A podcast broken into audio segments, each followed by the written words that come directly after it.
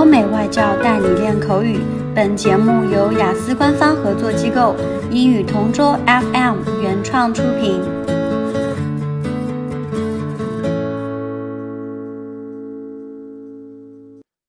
This is English Partner Topic Answers recording.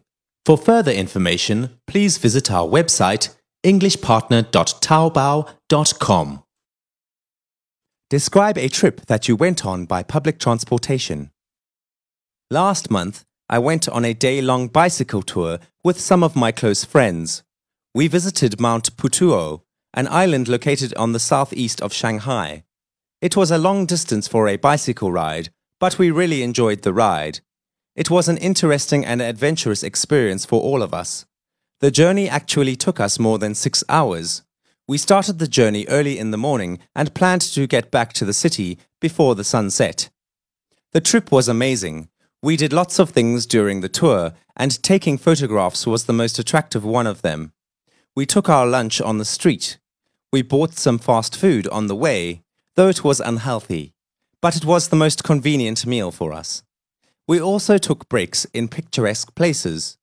Sadly, we had to slow down as the streets were broken in some parts of the city. By the way, we also made fun and sang along the way. It was really fun. I really enjoyed the tour to the last minute. In fact, it was the longest ride I'd ever completed on a bicycle, and I could not believe that I would be able to ride such a long distance. When I got back home in the dusk, I was so extremely tired I couldn't even talk, and suffering from severe muscle pain but I was on cloud nine having taken the tour with my best friends.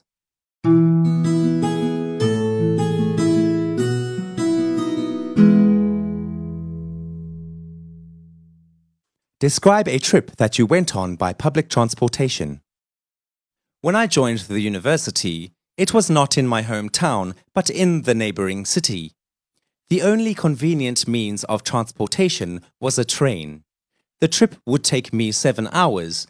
I often preferred to use a train since it is cost effective and the prices are often stable. With the train, I would carry a lot of luggage, including my books and suitcases. Honestly speaking, from my house, the station is only a few minutes' walk away. Thus, I hardly take any other means of transportation from home to school. During my trips by train, I often have the opportunity to view the beautiful scenery through the window.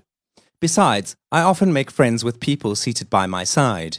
A number of times I travelled by myself, but I would meet many people who later on became my friends. Though sometimes the railways are always crowded, especially when schools are closing or opening, since most students use the train to travel to and back home.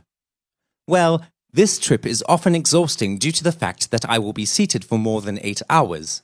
Sometimes it is always exciting since people are friendly and kind to each other. Others even share their snacks or drinks. Whenever I don't want to talk to anyone, I would take up a book and enjoy reading.